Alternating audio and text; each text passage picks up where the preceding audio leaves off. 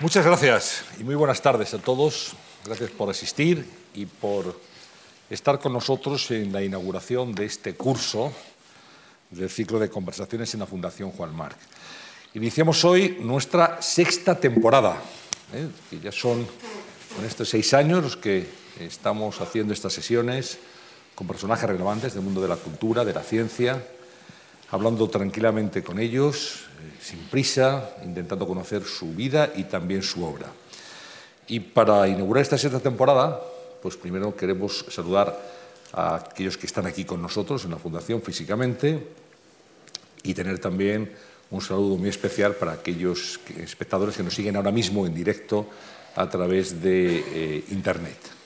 Por tanto, tenemos una audiencia fuera de este ámbito que también es muy importante y a la que tenemos muy presente.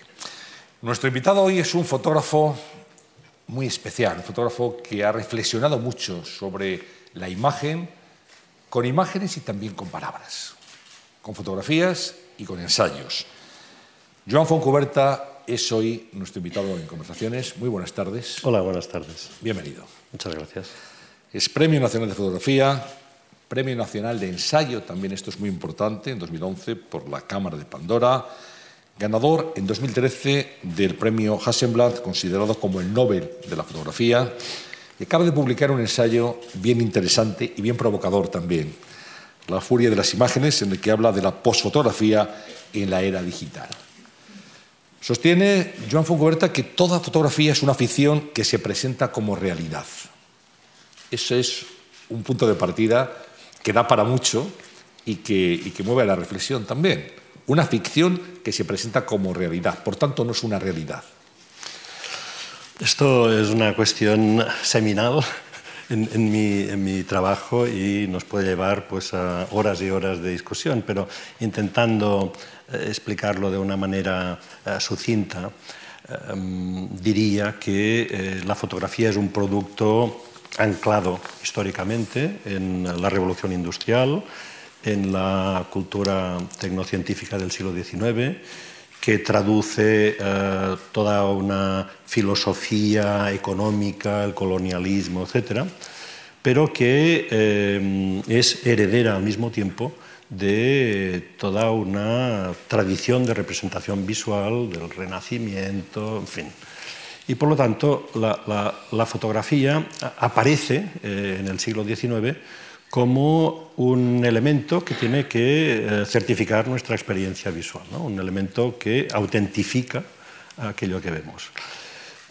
Esa es la, teoría. Lo que pasa es que cuando analizamos la imagen nos damos cuenta de que, como todo producto humano, pues eh, no deja de ser más que una construcción y por lo tanto una, una interpretación. ¿no? Es decir, que eh, la, distinción que podríamos haber hecho por eh, la genealogía de la fotografía, una máquina, una tecnología, etcétera, la naturaleza reproduciéndose a sí misma, y otro tipo de representaciones, como serían las imágenes quirográficas, ¿no? el dibujo, la pintura, etcétera, pues en realidad uh, no sería tan distinta. Todos son interpretaciones, lo que pasa que la, las metodologías de trabajo son, son distintas. ¿no? Por tanto, podríamos decir, Joan, que es una representación de la realidad que miente por naturaleza. Ahí hay también uh, otra, otra disquisición previa, ¿no? ¿Qué es la imagen? ¿Eh? Um, y esta es una pregunta que parece muy, muy banal, pero que es muy compleja. ¿no? Uh, hace poco leía un texto de un escritor americano en el que explicaba que van dos peces nadando por el agua, jóvenes, ¿no? y de repente se encuentran nadando en dirección contraria a un pez de más edad y les pregunta, ¿cómo está el agua?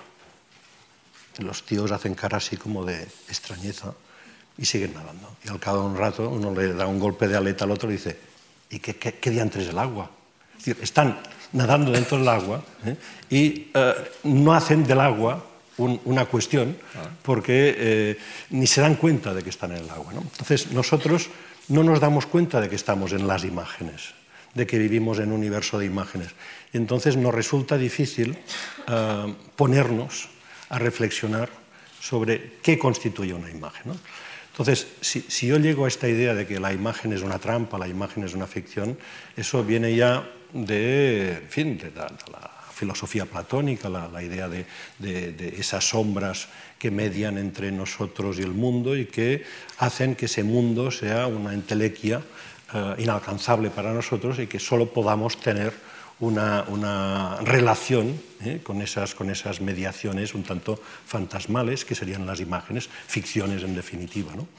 Y entonces ocurre, eh, que, es hasta cierto punto la, la propuesta un poco descabellada que hago en este libro, La furia de las imágenes, que las reglas del juego cambian cuando las imágenes ya no son eh, elementos eh, suntuarios minoritarios, sino que abundan de tal modo, están masificadas de tal, eh, de, tal exageración que nos inundan, que digamos, tenemos que sobrevivir en este tsunami icónico. Entonces, en esa, en esa situación, las imágenes ya no son solo mediadoras, eh, ya no son solo representaciones, constituyen parte del mundo. Y por lo tanto, como yo digo también de una manera así eh, un poco irónica, el, problema de hoy ya no es tanto vivir en la imagen, sino sobrevivir en la imagen. Sobrevivir, sobrevivir.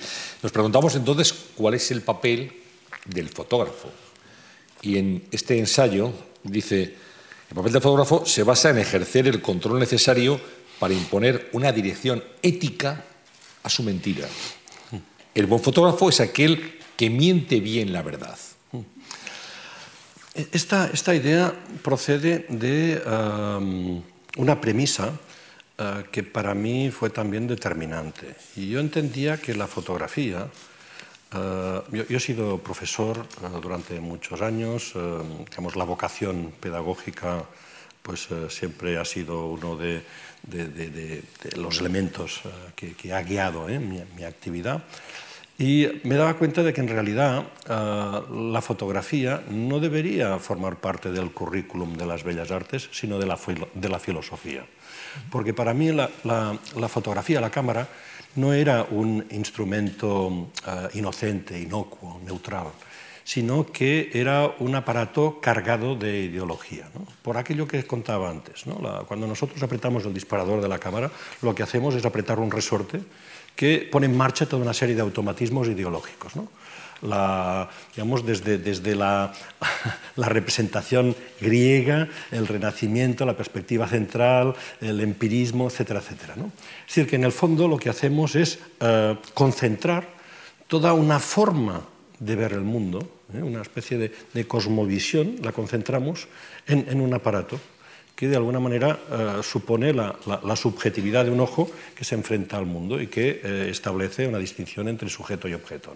Entonces, yo entiendo que la fotografía no, debe medirse por unas cuestiones técnicas de luz, óptica, mecánica, etcétera, sino por unos eh, valores, eh, digamos, culturales o ideológicos, como verdad, memoria, identidad.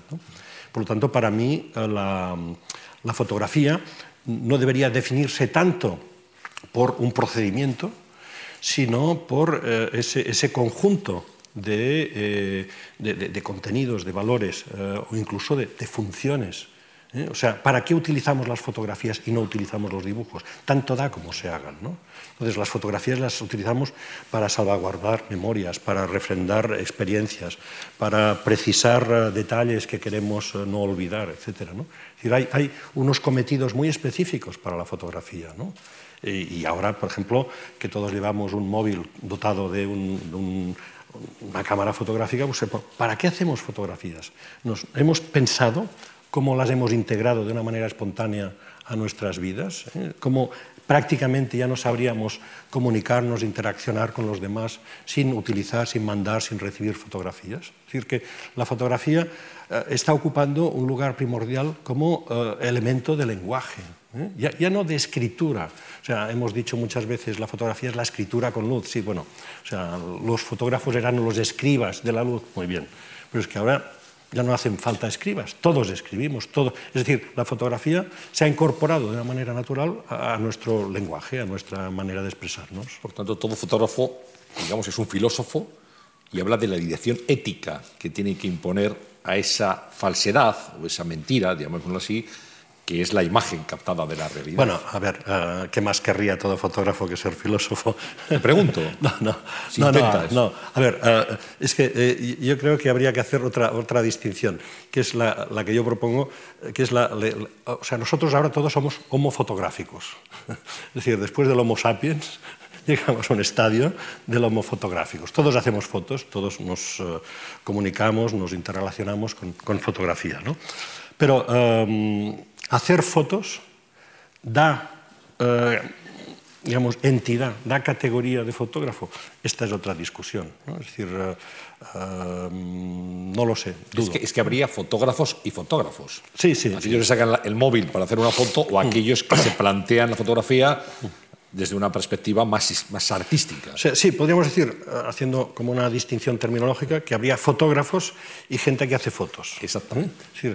Sí. Eso sería una buena, sí. una buena distinción. Sí, sí, sí. Entonces, ¿qué, ¿qué, categoría le damos al fotógrafo? ¿no? Entonces, a mí me gustaría dignificarlo uh, con uh, esos atributos de alguien que piensa visualmente. ¿no? ¿Eh? O sea, que utiliza la cámara para pensar el mundo en imágenes.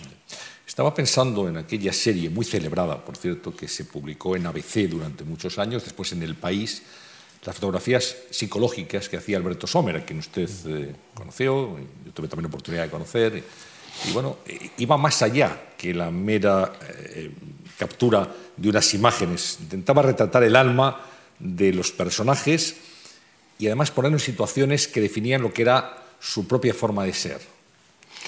Sí, bueno, esta ha sido uh, el, el, gran, el gran, ha sido el gran desafío del retrato uh, en toda la historia, pero no, solo de la fotografía, sino también de la pintura, ¿no? intentar pues uh, plasmar el personaje más allá de la apariencia, ¿no?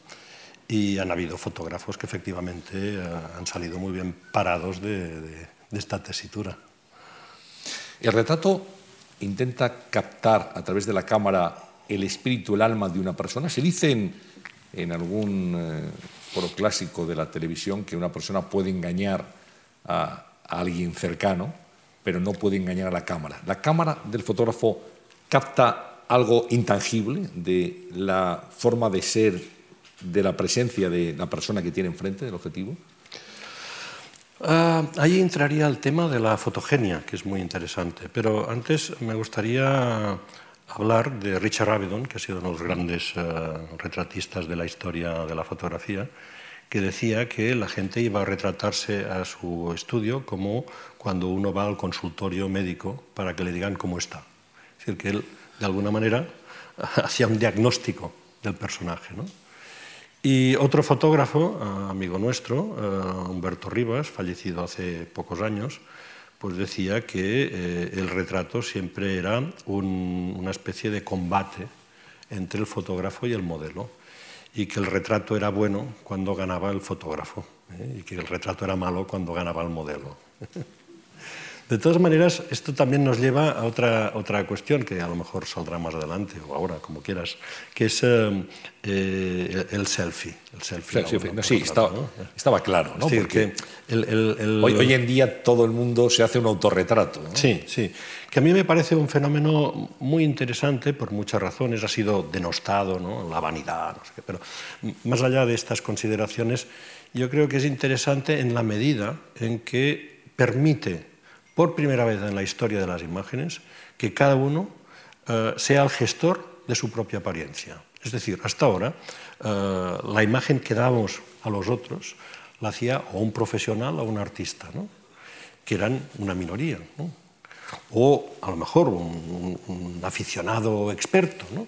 pero que eh, hoy, en esta situación en que todos somos uh, productores y consumidores de imágenes, tenemos la facultad de administrar cómo queremos que los demás nos vean. Entonces nos hacemos selfies. Y nos ponemos máscaras y, nos, uh, y, nos, uh, y, representamos papeles y adoptamos identidades, etcétera, hasta obtener aquella con la que nos sentimos satisfechos. Y eso evidentemente da un juego psicoanalítico fantástico y todo lo que queramos. Pero en el fondo es eso, o sea, por primera vez en la historia somos propietarios de nuestra propia imagen. Entonces, esto también es muy interesante, eh, haciendo un recorrido en la historia de las imágenes, ver cómo eh, esta situación, este estadio actual del Homo fotográficos, llega después eh, de cada vez una mayor secularización del rol del, fabricante de imágenes. En la época prehistórica eran unos sacerdotes, unos chamanes que pintaban los bisontes, ¿no? eran personajes eh, dotados de una gracia eh, sobrenatural que tenían estos dones. Luego pues aparecen los artistas, alguien que tiene un talento y tiene una capacidad de la que carece el resto de los mortales.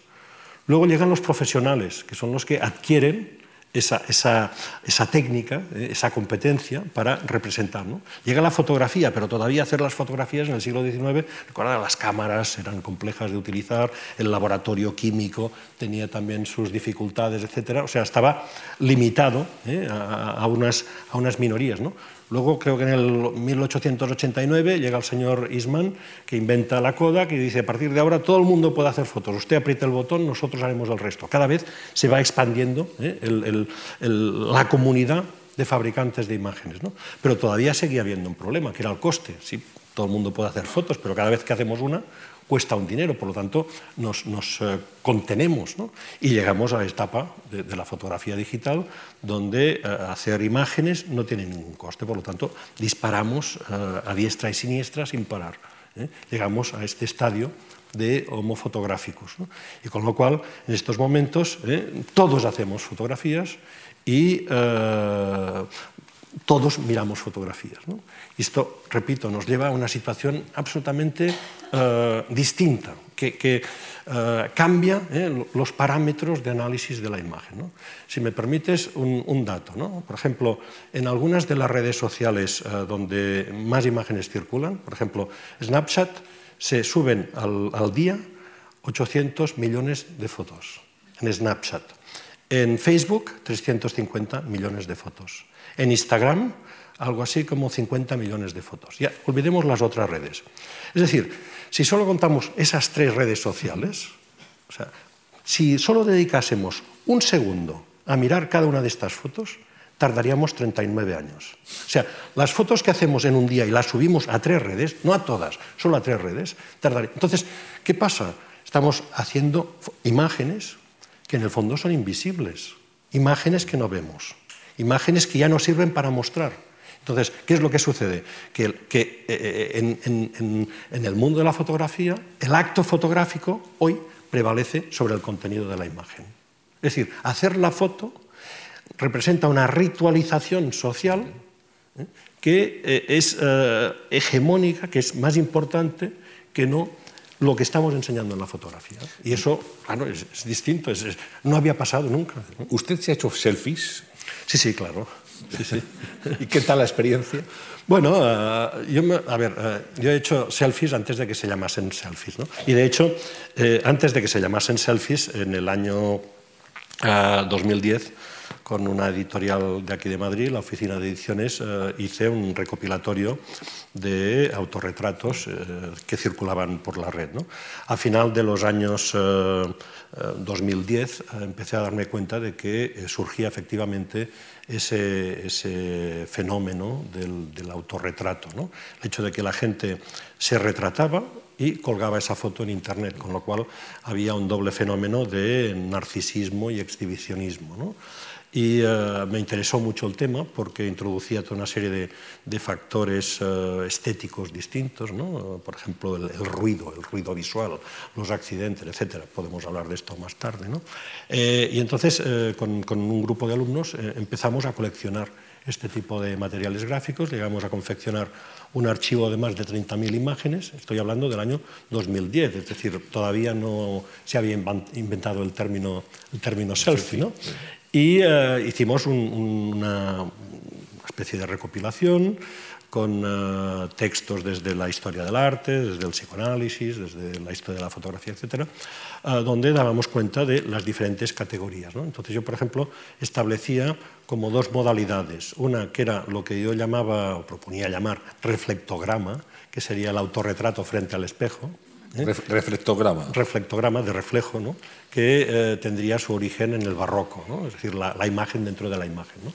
y que en la historia de la fotografía pues, anteceden mucho a, a la aparición de la tecnología digital. Y luego lo que sería la autofoto, es decir, que sería el, hacerse la foto estirando el brazo, todo lo que dé, para captarnos nosotros y a lo mejor eh, más gente dentro del recuadro fotográfico. Es decir, que habría la fotografía directa hecha, así ¿eh? y el, retrato eh, frente a alguna superficie reflectante. Hay un fenómeno curioso, hablaba de narcisismo hace un instante humanidad, eh, frente al concepto de intimidad. La fotografía antes se hacía para guardarlas en los álbumes familiares, que después se veía un domingo por la tarde, en las fotos de los antepasados, de la familia, la propia evolución de la vida de uno. Frente a ese concepto de la fotografía en un ámbito cerrado, íntimo, podíamos acuñar quizá el concepto de extimidad, la fotografía que se cuelga para que la vea cuanto más gente mejor y que además den likes, que den que les gusta la fotografía, se busca una aprobación. ¿Somos tan narcisistas, hemos sido siempre así, o este tipo de fotografía digital instantánea favorece ese elemento exhibicionista que todos llevamos dentro? Mm, no sabría responderlo eh, de una manera académica o científica. ¿eh? lo que sí es cierto es que eh,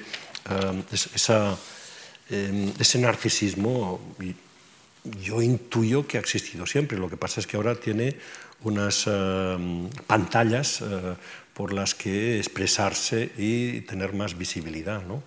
Pero, por ejemplo, eh, el autorretrato ha existido siempre, no es invento de ahora, esta, esta voluntad de la autointrospección, de la indagación, de la propia imagen, siempre ha apasionado a los artistas. ¿no?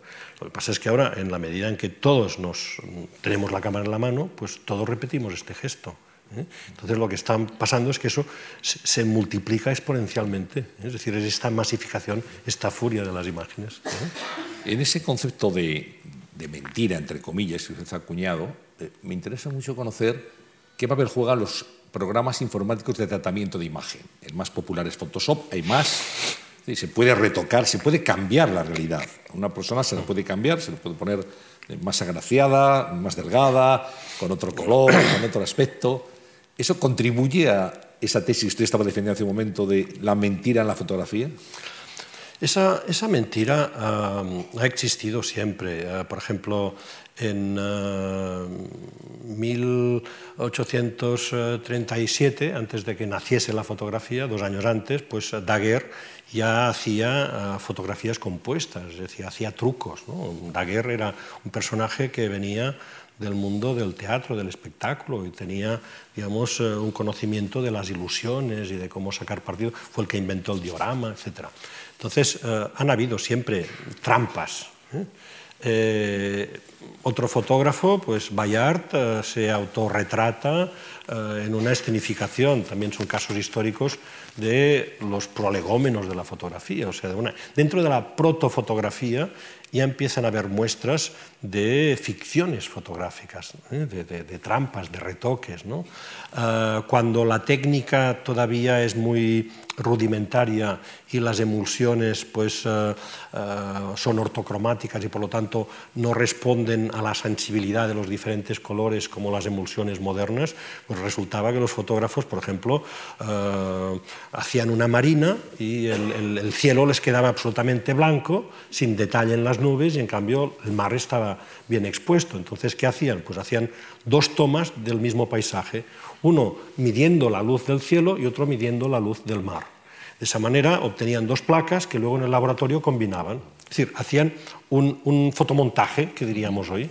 Lo que pasa es que lo hacían no con finalidades de engañar, sino al revés. Había como una especie de voluntad cosmética ¿eh? de, corregir los defectos de la técnica, hacer que, el, eh, eh, como dijo luego Walter Benjamin, el ojo que habla la cámara se parezca al máximo posible del, ojo que habla a la, naturaleza. ¿no? Es decir, que, que haya el mínimo de diferencia entre estas dos miradas, la mirada del ojo y la mirada de la técnica. ¿no?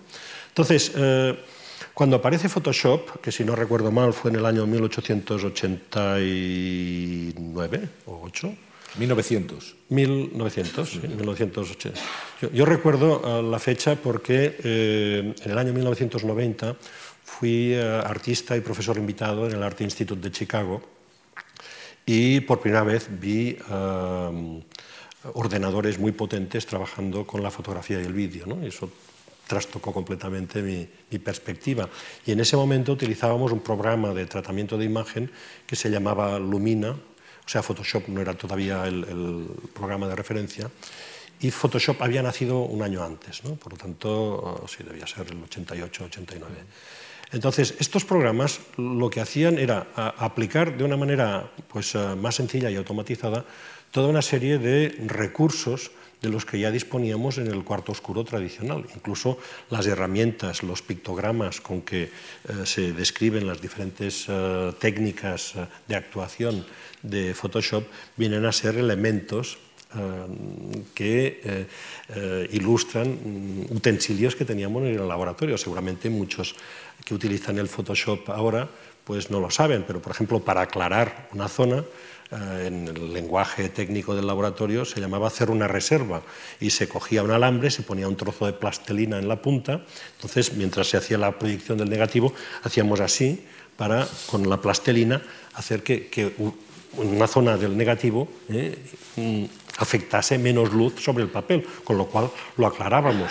O a veces con las manos hacíamos así, tal, para, para, que pasase más luz y de esa manera oscurecemos un poco más eh, el papel. ¿no? Bueno, pues todavía hay unos dibujitos que se ve el, alambre con la bolita de plastelina o la mano así haciendo el hueco. ¿no? Es decir, mucha gente no sabe el origen de esos pictogramas, pero es porque están eh, mimetizando un efecto que ya obteníamos. Es decir, todo lo que se puede hacer en Photoshop, prácticamente, si no todo, la gran mayoría, lo podíamos hacer de una manera artesanal en el, laboratorio. La gran diferencia es que eh, en el laboratorio a lo mejor pues, eh, tardábamos una semana en obtener un resultado y en el Photoshop tardamos cinco minutos. Con lo cual, ¿qué pasa? Que uno solo se embarcaba en procesos de estos cuando la idea era muy fuerte, porque si no, no valía la pena. En cambio, el Photoshop pues, lo que ha facilitado es un surrealismo de tercera división, de, cualquier tontería, ¿no? de cualquier uh, memez. Entiendo, Joan, que en aquellos tiempos el cuarto oscuro era un lugar de reflexión. Había que bueno, pasar la foto por el revelador, el fijador, lavar la foto, en fin era todo un proceso de, tiempo, de horas, creando también, modificando las fotos. Había reflexión, ahora estamos en el momento, en la era de la instantaneidad en fotografía. Es verdad eh, que eh, una de las, eh, para mí, pérdidas, yo, he vivido el, tránsito de la fotografía fotoquímica analógica a la digital, y para mí una de las pérdidas es esa, esa, noción de espera. Eh, Roland Barthes, en Fragmentos de un discurso amoroso, dice que la espera es lo que precisamente sublima el amor. Y eh, yo tengo una experiencia parecida en el laboratorio. En el laboratorio pues yo entraba de noche, ponía mi música, tal, estaba en la soledad, en la oscuridad. Era, era un momento, eh, si no mágico, de una cierta, hasta de un cierto misticismo. ¿no? O sea, yo estaba con mis negativos, haciendo mis, mis cosas y tal. Había en fin, esos olores, ¿no? casi estaba un poco en trance. Pero eh, imprimía, o sea, mm, el, trabajo requería de un tempo particular. ¿no? entrabas y, las horas fluían sin que te dices cuenta. ¿no? O sea, no, no sabías nunca si saldrías eh, al cabo de tres horas o al cabo de seis o al cabo de ocho. ¿no? Hasta... Y entonces habían procesos que eh, requerían eh, eh, mucho tiempo. Por ejemplo, el, el, viraje, los lavados, las copias para que no se estropeasen, pues tenían que estar exentas de residuos ácidos, con lo cual el lavado tenía que producirse de unas determinadas condiciones durante a lo mejor un par de horas. ¿no? Entonces, pues tú terminabas tu trabajo, estabas así, mirándote como las, en una especie de tanque, el agua, iba haciendo circular las fotos y tú hacías así. y claro, e, esa, esa, esa esas horas, esas horas eh, de, nada, de, vacío, ¿no? Pues hacen que la mente piense y vaya pensando, ¿y esto que he hecho esta foto? ¿Y si, y si hago esto? ¿Y si la utilizo con aquello? O sea, daba un, tiempo de espera, un tiempo de, distanciamiento crítico que efectivamente hoy no se da. ¿no? Es decir, eh, y es algo que yo encuentro faltar, ¿eh? encuentro faltar, tal vez porque procedo de esa, de esa escuela, ¿no? Eh, tal vez ahora quienes eh, hagan imágenes, la nueva generación de fotógrafos, pues ya, ya no lo requiere, ni, ni sabe, ni entiende de qué estoy hablando. ¿no? Pero en, en, mi caso, pues eh, esa distancia crítica era un elemento eh, importante eh, como una fase eh, de conclusión de un, tiempo de trabajo. ¿Cuándo supo que, que, quería ser fotógrafo? ¿Cuándo supo que, la, que le había atrapado el veneno de la fotografía? La verdad es que eh, es una respuesta que me resulta fácil de explicar porque fue como una cierta epifanía para mí. Y es, eh, es repito, es muy fácil de, de explicar.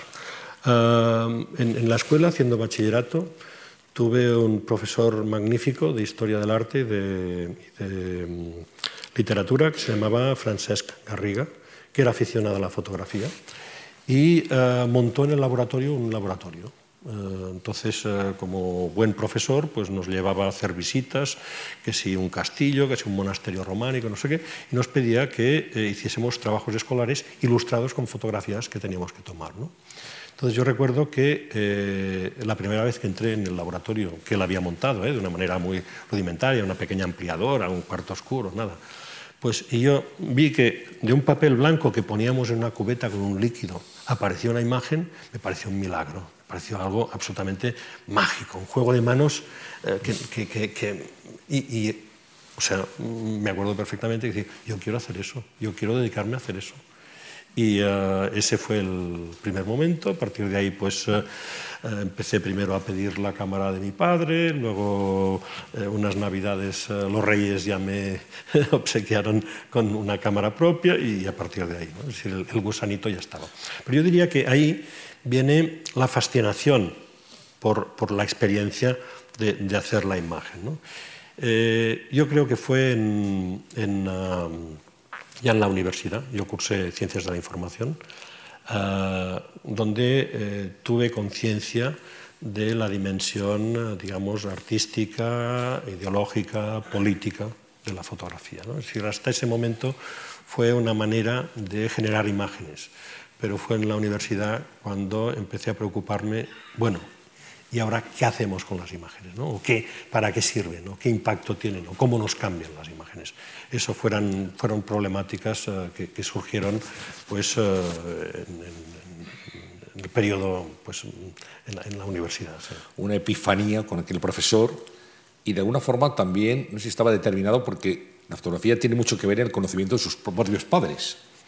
Sí, sí, sí, efectivamente. ¿eh? Bueno, uh, mis, mis, padres, y es una anécdota que también cuento, pues uh, se conocieron uh, a través de lo que hoy sería Facebook. Es decir, lo que pasa que como en, en los años 40 pues, no existía Facebook, pues lo hacían por sistema postal. ¿no?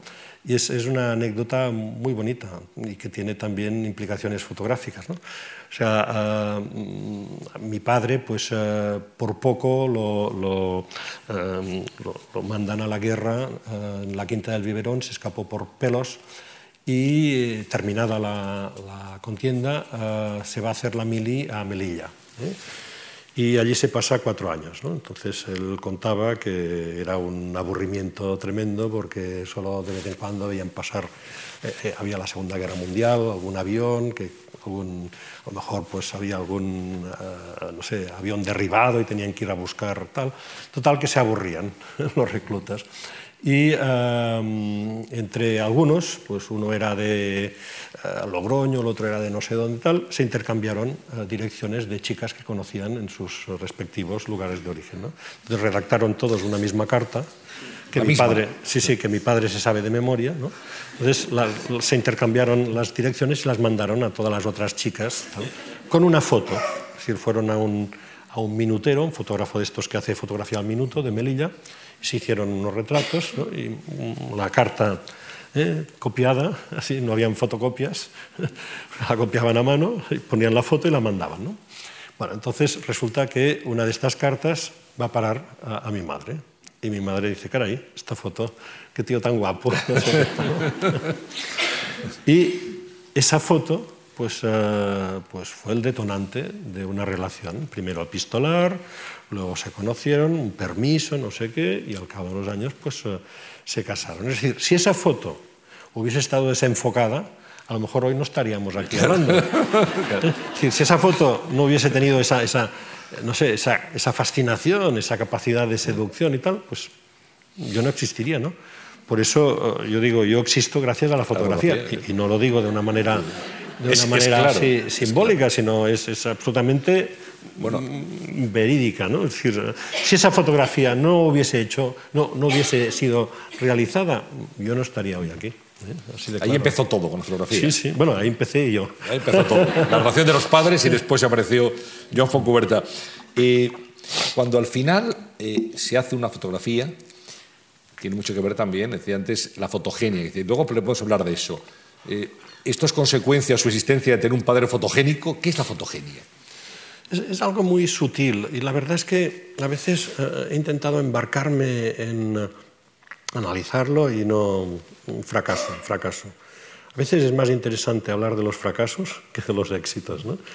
Pues eh, sé que existe, sé que está ahí, sé que hay efectivamente, eh, no sé, un- un- algo mágico que hace que de repente una persona pues eh, eh, quede con, con, eh, unas cualidades o con una, una cosa evanescente y tal, y otras veces no. Pero la verdad es que como profesional, como fotógrafo, nu- nunca he sabido exactamente cómo manejarlo. No, no sé. Yo de todas maneras he considerado que siempre he sido un pésimo retratista, por lo tanto a lo mejor no soy... No soy hay, cosas que parecen muy fáciles y en realidad son dificilísimas. ¿no? Por ejemplo, el, el retrato y el desnudo. Son, eh, son muy difíciles porque mm, han sido practicadas eh, a lo largo de la historia del arte por grandes genios y es muy difícil pues, eh, contribuir con, con aportaciones que sean sustanciales. ¿no? Y yo, lo reconozco, en esos, en esos campos he fracasado siempre. Bueno, no sé si es un fracaso, un error de apreciación, quizá eso lo cuenta también con, con frecuencia cuando hace ya años le preguntan a Joan Foncuberta si tiene sentido introducir una cámara en un teléfono móvil. Y entonces no lo vio muy claro.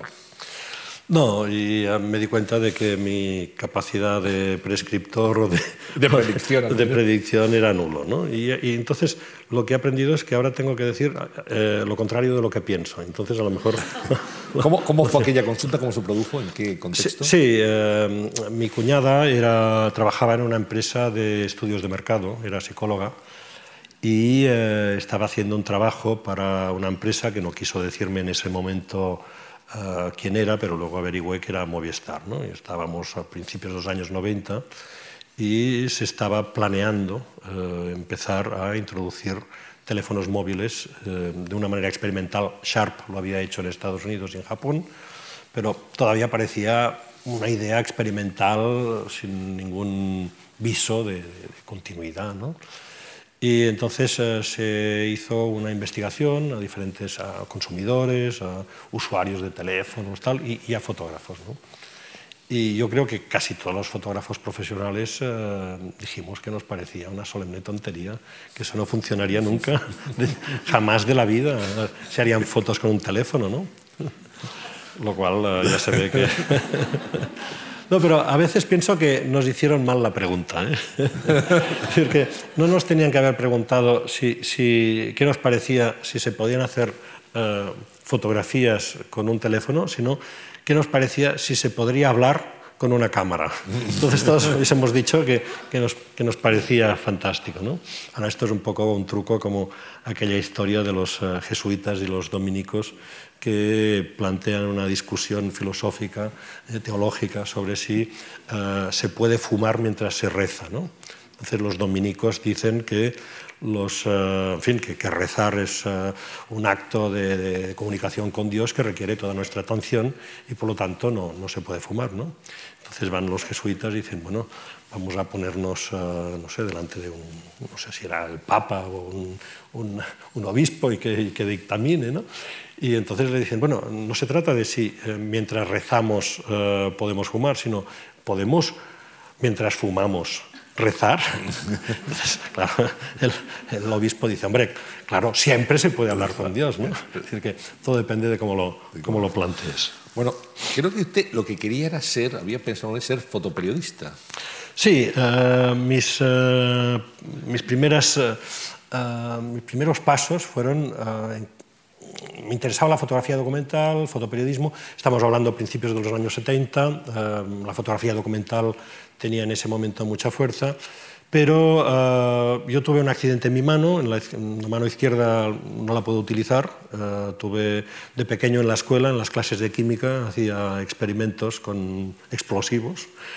Y una Mezclaba me... clorato potáxico con azufre. Sí, inventé una fórmula fantástica de pólvora negra. en un tubo de reducción. Sí, sí. Hacía submarinos, cohetes, uh, bombas, minas, ¿no? Entonces... Era, un poco bestia, pero lo hacía muy bien. Lo que pasa que en un momento dado pues, uh, no calculé eh, bien y me estalló uno de estos artefactos en la mano.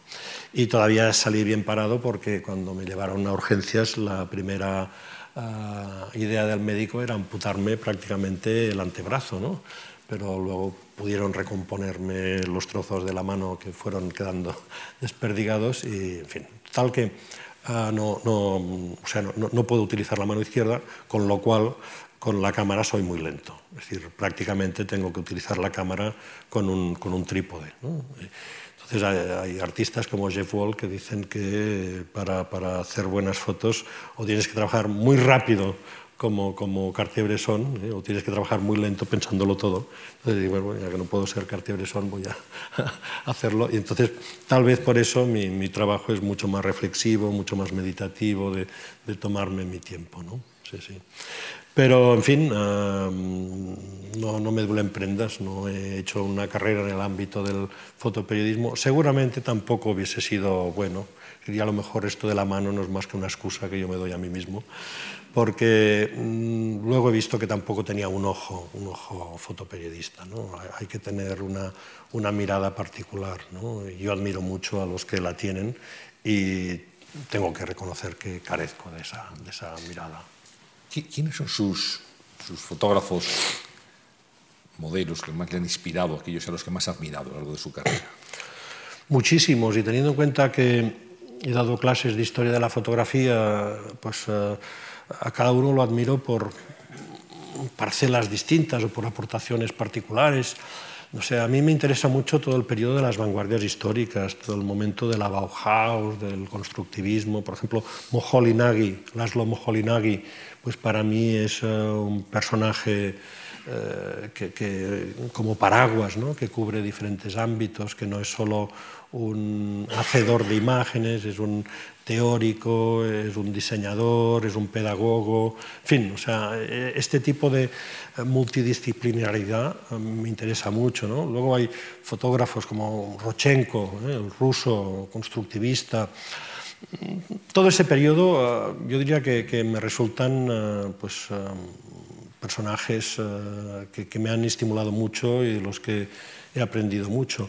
Y, y luego por ejemplo, en, la etapa contemporánea, ¿no? A mí me interesa mucho conocer lo que hacen mis colegas, mis compañeros, uh, porque me estimulan y porque eh, marcan uh, los espacios que yo puedo recorrer. Y ahora pues hay muchos fotógrafos que me parecen, o, gente que trabaja con fotografía, que me parecen admirables, ¿no? con toda esta oleada ¿eh? de lo que es podemos llamar posfotografía, pues hay como unos chips, unas maneras de trabajar completamente distintas que también son muy, muy enriquecedoras. Posfotografía, que es eh, un elemento que usted ha introducido en su último ensayo. Eh, ¿Qué entendemos por, por esa era posfotográfica? Eh, hay algunos teóricos franceses que hablan de la hipermodernidad, que sería uh, una modernidad caracterizada por el consumo, por el exceso, por la masificación. ¿no? Y esa hipermodernidad, uh, cuando la relacionamos con uh, esa proliferación desbordante de, de, imágenes, nos lleva a la posfotografía. ¿no? La posfotografía sería una imagen todavía en deuda, en deuda con lo fotográfico, pero ya escapándose hacia uh, otros usos, otras parcelas de, de, de, la vida de la imagen. ¿no? Por ejemplo, antes hablábamos eh, de los álbumes de familia, de los autorretratos, etc. Uh, ah, la fotografía mm, tradicionalmente se ha sustentado sobre un, andamiaje ideológico conformado por la verdad, la memoria. O sea, hacemos fotos para demostrar que algo ha ocurrido, hacemos fotos para recordar que algo ha ocurrido, etc. O sea que, por ejemplo, eh, para, sintetizar, verdad y memoria han sido dos valores eh, sustentadores de la naturaleza de lo fotográfico. ¿Qué pasa cuando la fotografía la seguimos haciendo igual con la luz, con las emulsiones y tal, pero ya, ya, no, ya no se interesa tanto? No es que no se interese nada, pero ya, es decir, cuando ya no es un deber de memoria, o sea, ya no es una obsesión, sino una lección la memoria. O cuando la verdad ya no es una obsesión, sino una lección. Pues entonces que, que, pasamos a unos ámbitos de, del uso de la fotografía en los que intervienen eh, otros factores que tienen que convivir con esos usos históricos de lo fotográfico. Entonces, esa es la fotografía, la posfotografía, o sea, una, una, fotografía después de la fotografía, que va más allá de la fotografía. Y que eh, la llamamos así pues, eh, porque no, nos, no, no, se nos ha ocurrido un término tal vez más adecuado, porque eh, evidentemente se trata ya eh, de otra familia de imágenes, de otra genealogía de imágenes. O sea, eh, seguimos utilizando la cámara, pero es lo único. ¿no? La luz es el elemento formativo de la imagen, pero es lo único. Todo el resto, es decir, toda la dimensión social, antropológica, el contexto histórico, ya, ya es otra cosa. ¿no? Y no sé si ha sido por razones hasta cierto punto comerciales de, los, de la industria, ¿no? del sector, eh, que, que no ha querido eh, proponer otro, otro término o no se ha dado, no, no, no se ha dado digamos, eh, eh algún tipo de denominación. La, la cuestión es que eh, nos hace falta una, una palabra ¿eh? que sepa um, capitalizar la, la, la, emergencia de un tipo de imágenes que son distintas de sus antecesoras, las fotografías convencionales. Para captar imágenes, para hacer fotografías, hace falta el fotógrafo, propiamente dicho, y la cámara. Antes nos hablaba de esa primera cámara que le pidió prestada a su padre hasta que al final tuvo una propia. Eh, ¿Con qué cámara se empezó John Foucault a hacer sus primeras instantáneas? Eh, mi padre tenía una Kodak Retina. ¿eh? Es una cámara maravillosa y yo la utilicé durante bastante tiempo. Era muy lenta de manejar, pero que daba una extraordinaria calidad óptica. ¿no?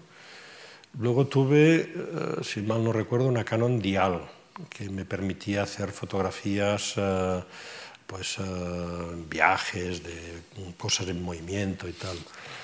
Y luego ya creo que mi primera cámara seria fue una, una mm, Asai Pentax SL, que no era vamos, tenía el fotómetro separado, no, era automática ni, ni, con medición a través del objetivo, es decir, era todo súper manual. ¿no? Eh, esas fueron mis, mis, primeras, primeras cámaras. Luego he tenido una retaíla eh, de, cámaras. Nunca he sido un fetichista de las cámaras, ¿eh? incluso pues... Siempre he pensado que la cámara es como una estilográfica, que la utilizamos para escribir, pero que mientras cumpla el cometido que se le encomienda, pues... Eh, o sea, la, cámara está ah, para ah, sacarle un provecho, pero, pero en función de un proyecto o de otro, de unas necesidades o de otras, pues se puede elegir un modelo u otro. ¿no? Decir, que luego no, he tenido una fidelidad. ¿eh? Por ejemplo, hay gente que, no sé, con, la Leica, ¿no? con la Hasselblad, no sé qué, ah, las cámaras, ¿no? un cierto fetichismo. En mi caso no, he tenido de muchos tipos y he sacado partido a casi todas ellas. ¿Cuál es la última que, ha incorporado a, su trabajo? Pues una maravilla, una maravilla. Además, hace poco que, la, que, compré el nuevo modelo, es una Sony AR7 Alpha 2 parece una especie de, nave, nave espacial.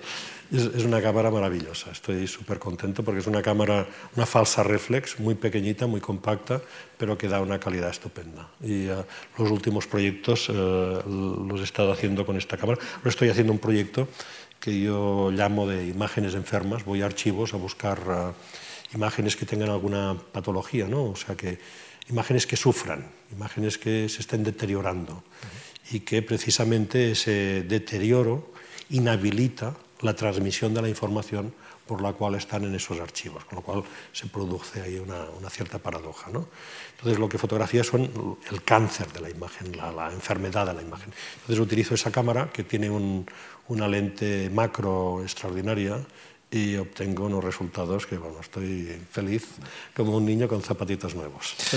Cuando se analiza la trayectoria de, de Joan Foncoberta, bueno, está la del fotógrafo, propiamente dicha, pero también hay dos más que me gustaría analizar ahora. Una es la de Joan Fucuberta, profesor, la, vocación pedagógica, didáctica, la transmisión de conocimiento. ¿Qué, le ha aportado su experiencia docente a lo largo de este tiempo?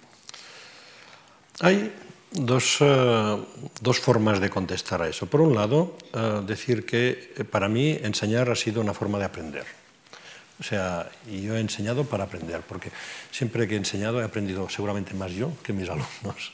E, eso queda muy bien, pero es cierto en este caso. Sí, sí, sí, sí, sí. no, no, porque primero, eh, no sé, eh, prepararse unos temas, eh, transmitir unos conocimientos, unos contenidos, implica investigar, estudiar, etc. O sea, yo entiendo que normalmente en las clases uno da un 5 o un 10% de lo que sabe, es decir, pero tiene que quedar ese pozo de reserva ¿no? para, para, poder eh, sustentar y dar, digamos, solidez a, lo que uno pueda explicar. ¿no?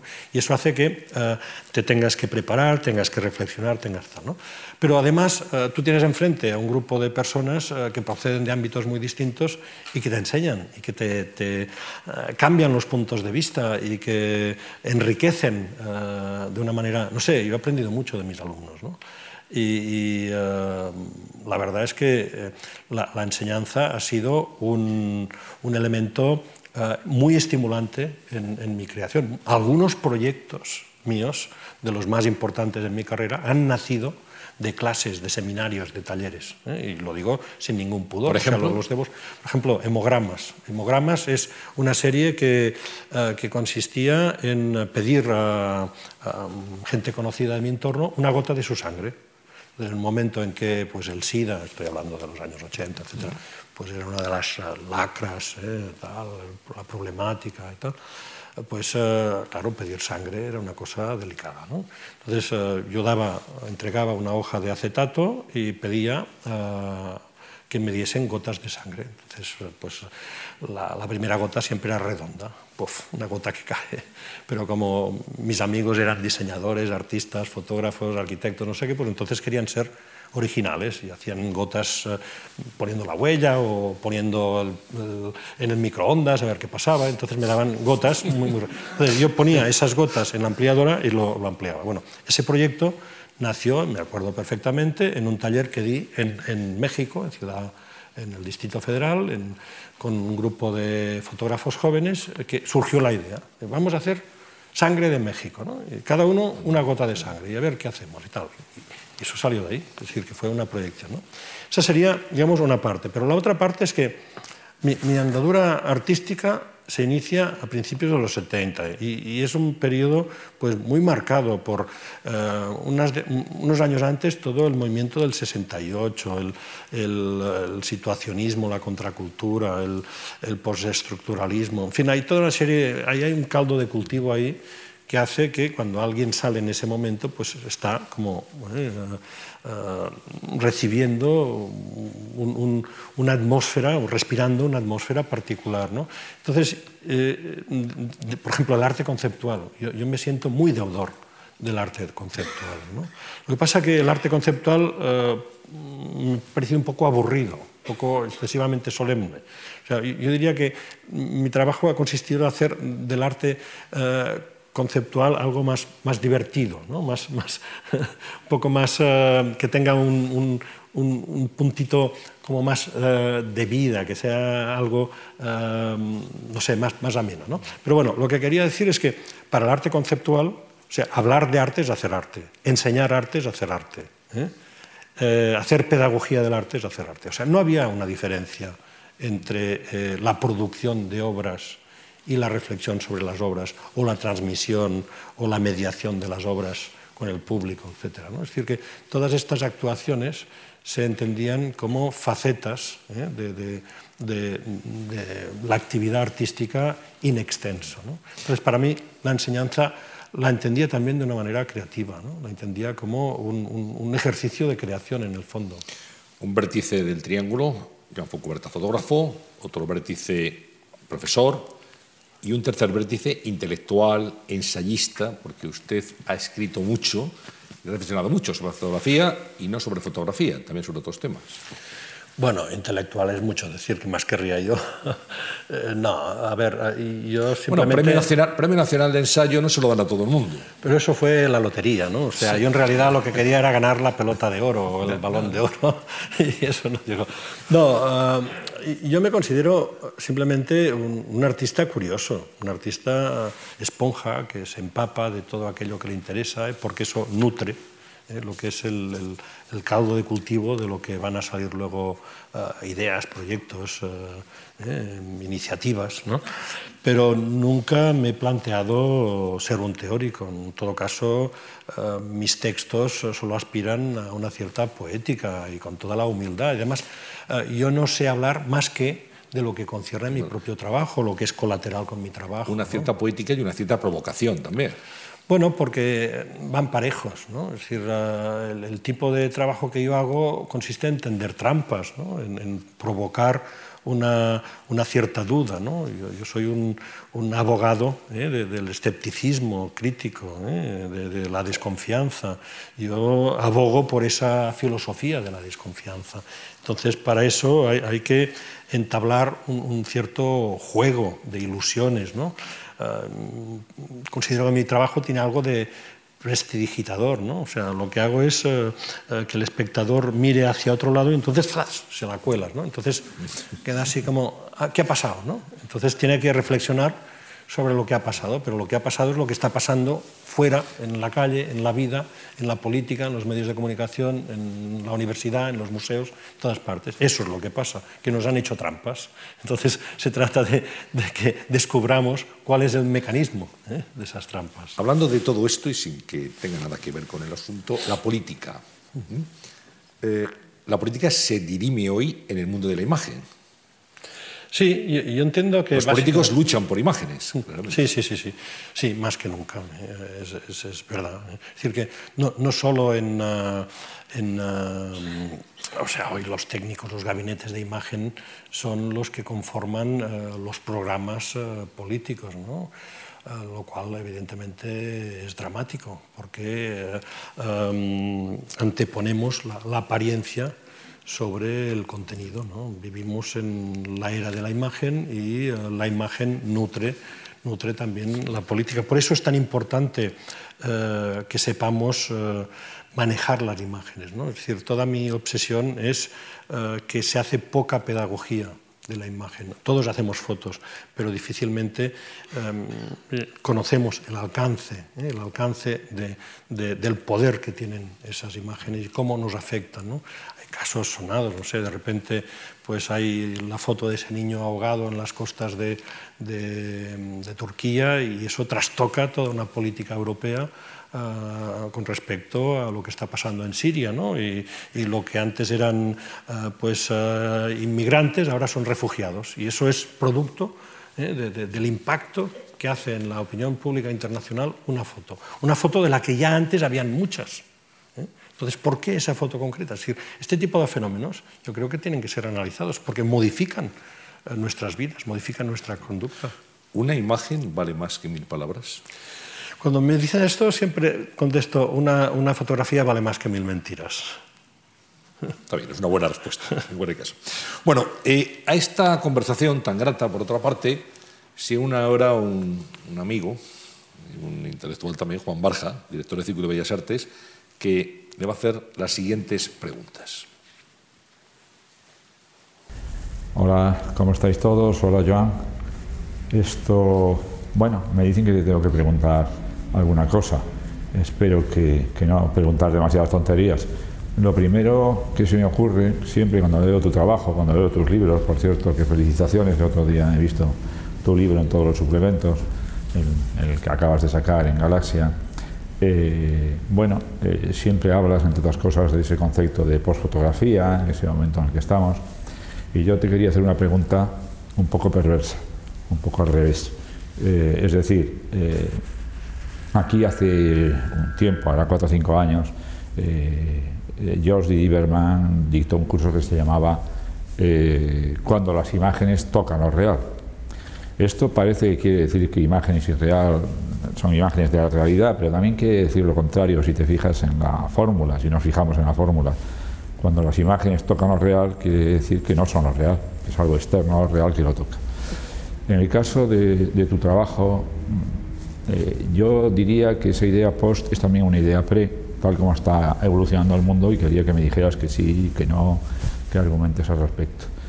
Eh, yo pienso que estamos en un momento más bien en que son las imágenes las que preforman la realidad y por lo tanto esa preformación no es exactamente lo mismo que el mundo del empirio de las ideas platónicas, ¿verdad? No son maravillosos, extraordinarios modelos, pero sí preforman y además yo creo que el mismo que realiza la imagen viene ya preformado por todas las imágenes y por la relación con las imágenes de otras que han visto. No sé si se podía entender de esa manera, en vez de entenderlo en un sentido de evanescencia, de condición de, de, condición de pantalla, de condición de ecran, yo creo que es más bien, en este momento estamos viviendo esa situación. Las imágenes eh, preforman la totalidad de lo real y es posible que lo real quede subsumido bajo ellas más pronto que tarde. Esa, un poco latosa, es la pregunta. Insistiré, perdona, en un tema, pero es un tema que te es, que te es cercano, evidentemente, que sigue siendo de lo que tú trabajas. Eh, me gustaría unas definiciones, simplemente sobre el estatuto de la imagen, sobre el estatuto del documento, documento sobre el estatuto del fake, de falsificado o no, y en definitiva sobre el estatuto de todo eso que llamamos lo real. Pero esto último, si quieres, no hace falta que lo contestes, porque yo cada día lo entiendo menos según me hago viejo. Gracias. Las imágenes tocan lo real. A ver, eh, yo entiendo que las imágenes eh, han tenido históricamente un papel simbólico y siguen teniéndolo. Lo que pasa es que eh, el alcance, la fuerza de esa, de esa eh, actuación simbólica varía.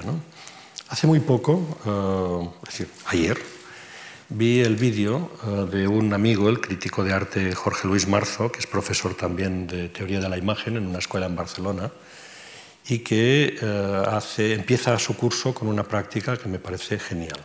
Les pregunta a sus alumnos, eh, ¿vosotros creéis que la imagen son la realidad? Y los alumnos dicen, no, no, que va, que va. Siguiente pregunta, ¿vosotros creéis que las imágenes afectan a la realidad? Los alumnos responden, no, no, no, no, no. Dice, muy bien, pues para la próxima semana vais a hacer un ejercicio.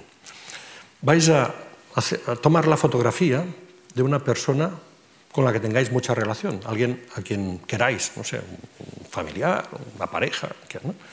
Entonces, vosotros os filmáis en un acto que será lo siguiente. Os ponéis delante de esta persona, le enseñáis su fotografía y sin decir nada la rompéis en trozos y la tiráis al suelo.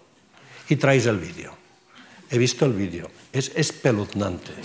Espeluznante. Porque la persona que ve cómo alguien sin más, se le acerca, le rompe la foto y la tira al suelo, le pregunta, ¿qué te he hecho? o la recoge y la recompone, como en un collage. ¿Qué te pasa? Es, brutal. si la imagen no es nada, si la imagen no afecta a la realidad, no habrían estas reacciones. O sea, otros se enfadan y agreden al que está rompiendo la foto, o chillan. Es decir, ¿por qué estas reacciones delante de una imagen si no es nada, si no afecta a la realidad? Claro que afecta a la realidad. Es decir, nos sentimos representados, algo nuestro parece que está ahí. Como tratemos la imagen, bueno, y esto tiene que ver con los símbolos, y podemos hablar del símbolo de la estatua de Franco, no sé qué, o el símbolo de las banderas y tal. Es decir, que proyectamos eh, eh, vivencias, proyectamos valores en símbolos que son para nosotros importantes. Y las imágenes, evidentemente, tienen una función simbólica. Y en tanto que función simbólica, pues modelan, formatean nuestro concepto de la realidad. Yo no sé lo que es la realidad, esta es una cuestión filosófica, yo no soy filósofo, no, me atrevo a decir qué es la realidad, pero digamos, los, eh, las aproximaciones a lo que es la realidad vienen dadas en buena, muy buena parte precisamente gracias a estas ficciones que son las imágenes. Le preguntaba también Juan Barja por el estatuto de la imagen. Bueno, la imagen la podemos eh, definir de diferentes maneras, dependerá de los entronques. A mí me interesa eh, esa, noción de, superficie significativa eh, mm, que tiene digamos, una, relación de representación con, algo tangible, con algo de, eso que llamamos realidad. Entonces, había también lo del fake, ¿verdad? Dime, Sí, sí, sí, no, no, te preguntaba por eso, era la pre, post fotografía y, el estatuto de la imagen. Bueno, eh, la, fotografía para mí eh, viene definida históricamente, eh, es, un, digamos, una cultura de visión determinada por los, parámetros históricos eh, decimonónicos, del positivismo, del naturalismo, de, la cultura científica, etcétera, etcétera. Eh. En cambio, la, la posfotografía eh, sería pues, las imágenes que surgen de la era en la que estamos, pues una era mm, hipermoderna, con esos excesos, con esa masificación, con ese consumismo, con esa globalización, etc. Es decir, es una imagen que responde a un mundo mucho más virtual, a un mundo donde eh, los productos ya no son tangibles, ya no se tocan, el, dinero ya no es el oro, es eh, unos valores que no sabemos exactamente cómo están. Es decir, todo eso se corresponde eh, con, con un tipo de cultura visual a la que la posfotografía da una cierta respuesta. Le pregunta ahora un compañero, José Jiménez. Querido Joan, hola, es un placer estar aquí, eh, aunque sea a través de la filmación, pero ya sabes que estoy contigo. Un placer, eh, cuánto tiempo sigo tu trabajo, eh, cuánto tiempo hace que te estimo. Me dicen que te haga alguna pregunta. Bueno, yo creo que como núcleo centro de tu actividad, de tu trabajo, eh, a mí siempre me ha parecido que el problema central es la relación entre fotografía y verdad. Eh, desde el beso de Judas, es algo que, en lo que se incide también en La caja de Pandora, el otro gran libro tuyo, pero también en, todo tu propio trabajo como fotógrafo. Eh, el problema que se plantea es el trabajo creativo del fotógrafo como un trabajo en el que se opera con la ficción y, eh, por otro lado, donde la ficción se sitúa en primer plano precisamente para darle un carácter de verdad a la fotografía, que, por otro lado, pues siempre es una construcción visual. Bueno, entonces mi pregunta en estos tiempos de transformaciones es, ¿cómo definirías tú, cómo delimitarías tú en estos momentos la relación entre fotografía y verdad, quedando muy claro hace ya mucho tiempo que tú dejaste detrás completamente la idea de que la fotografía sería una especie de prueba notarial de la realidad. Esta es mi primera pregunta. Y como me dicen que tengo tiempo para otra y te puedo hacer una segunda pregunta, pues me parece muy interesante una línea que tú has abierto en tu trabajo recientemente y que además eh, creo que eh, está en la mente de todas las personas. Eh, tiene que ver con el hecho, mm, a lo que antes me refería, la fotografía es una construcción visual, pero la facilidad última que hay a través de los soportes digitales para fotografiar e incluirse a uno mismo en la fotografía, las llamadas selfies, introduce una eh, dimensión nueva en el acto fotográfico. Eh, bueno, para mí ha sido muy interesante ver cómo has convertido ese proceso eh, de, las selfies, fotografiando grupos de personas que se autofotografían en un elemento de tu propio trabajo. Me gustaría saber cómo ves este proceso, esta deriva hacia la inmediatez que los soportes digitales y el ejemplo de las selfies introducen en la práctica fotográfica. ¿Cuál es tu opinión al respecto? Bueno, el tema de la verdad uh, se puede abordar de, desde muchos puntos de vista, puede ser, eh, por ejemplo, el ético. A mí me ha interesado sobre todo el semiótico, es decir, el, el, la cuestión de los signos. ¿no? Um, la, la, fotografía um, nació como una tecnología al servicio de una verdad. ¿eh? Lo que pasa es que, ¿qué verdad es esa? ¿no? ¿Existe la verdad? ¿Existe una verdad?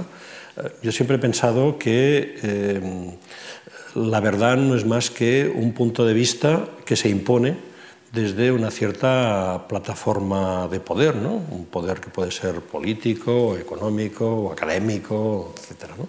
Entonces, eh, mi trabajo justamente ha sido eh, desmontar eh, esos, eh, esos resortes, esas plataformas, para demostrar justamente uh, cómo, cómo uh, hay diferentes regímenes de verdad que pueden coexistir, que pueden convivir. ¿no?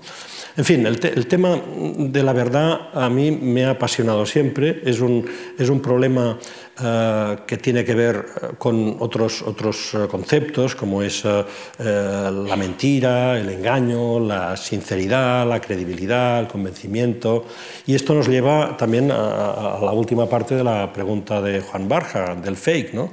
Es decir, muchos de mis trabajos son falsas verdades que lo que intentan es demostrar el engaño. Es decir, esta sería la, estrategia del fake como actuación dentro de, del arte contemporáneo, como, categoría dentro del arte contemporáneo. O, dicho de otra manera, el falso documental. ¿no? O sea, la, la apropiación de unos recursos, de unos géneros propios del documental para desmantelar, para desmontar justamente los requisitos o, las mecánicas en los que el documental se sustenta para imponer una cierta versión de la realidad. ¿no? Entonces, ahí hay toda una serie de, juegos, de, vectores, ¿eh? de fuerzas en, acción, eh, que son el, núcleo de mi trabajo. En cada proyecto, pues eh, eh la verdad ha sido eh, boicoteada de alguna manera de distintas formas. Pero eh, lo que para mí es importante que se entienda es que eh, con mi trabajo yo no pretendo ni mucho menos el engaño, sino precisamente desvelar, desenmascarar los mecanismos del engaño. ¿no? Es decir, que eh, yo propongo la duda, pero eh, esa duda tampoco tiene que ser un elemento de parálisis que nos impida actuar. Llega un momento en que hemos de aceptar determinados contenidos que nos permitan seguir adelante. Vamos a ver alguna muestra de, de exposiciones de John Foncubert y vamos a comentarlas también.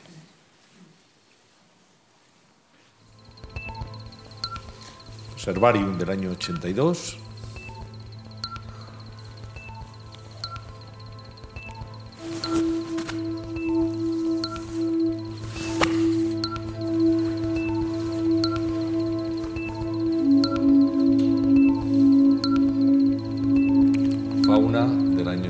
hay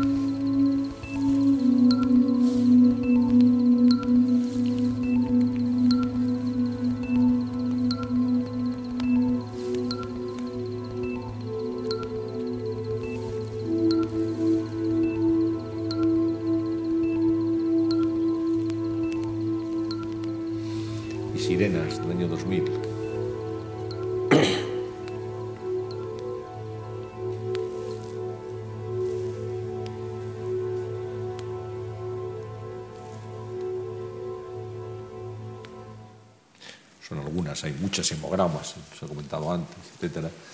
Eh, la concepción, ¿cómo se prepara Joan Foncoberta para una exposición? El concepto y cómo agrupa después las fotografías que va Cada uno de estos proyectos uh, tiene unos requisitos uh, muy, muy distintos, no, no hay una metodolo metodología, metodolo metodología unificada. Uh, en cualquier caso, habría que precisar que aquí hemos visto unas imágenes sueltas y en realidad los proyectos están concebidos como, como narrativas, como como novelas visuales, donde hay uh, un argumento ¿no? y donde las imágenes uh, ilustran ciertas partes de, de, de, ese relato. Entonces es como si uh, de un libro hubiésemos extraído solo unas páginas. ¿no? ¿eh? Una pequeña muestra. Sí, sí, sí, sí pero que, lo importante en, mi trabajo es esa cierta dimensión muchas veces literaria. ¿eh? Por lo tanto, el, argumento hace que las imágenes se, supediten a ese hilo narrativo. O sea, las imágenes no las concibo como obras autónomas. la obra es el proyecto. La obra es el proyecto y eso significa que hay unas imágenes conformando una cierta constelación de relaciones, hay textos, hay una disposición en el espacio, etc. Por eso muchas veces es importante em, planear si es un proyecto concebido para una ubicación en un determinado espacio, puede ser un espacio digamos, eh, neutro puede ser un espacio significado por unas determinadas características, un museo de ciencias naturales, por ejemplo. ¿eh? o si eh, conviene más otro tipo de, soporte. A mí me ha interesado mucho el libro, el libro no como repositorio de información, sino como una plataforma de actuación creativa, o sea, eh, el libro de artista, el libro como un componente, un conjunto, una estructura que permite que las imágenes dialoguen entre sí, que, la diagramación, los textos, el tipo de, diseño, de encuadernación, etcétera, componga eh, un, sistema unificado de, elementos que finalmente convierten e, esa pieza en, una obra. Entonces, cada, cada proyecto eh, ha sido concebido, ha sido diseñado pensando en eh, una cierta habitación. O sea, a mí me interesa mucho esa idea de cómo vive la fotografía, dónde habita la fotografía. Habita en las paredes de un museo, habita en las páginas de un libro, habita en Internet, ¿dónde habita? Porque cada uno de estos habitáculos o de estas habitaciones pues va a condicionar de una manera muy intensa ¿eh? las características de, las imágenes. Otro proyecto, Sputnik, desapariciones. Verlo. Una muestra.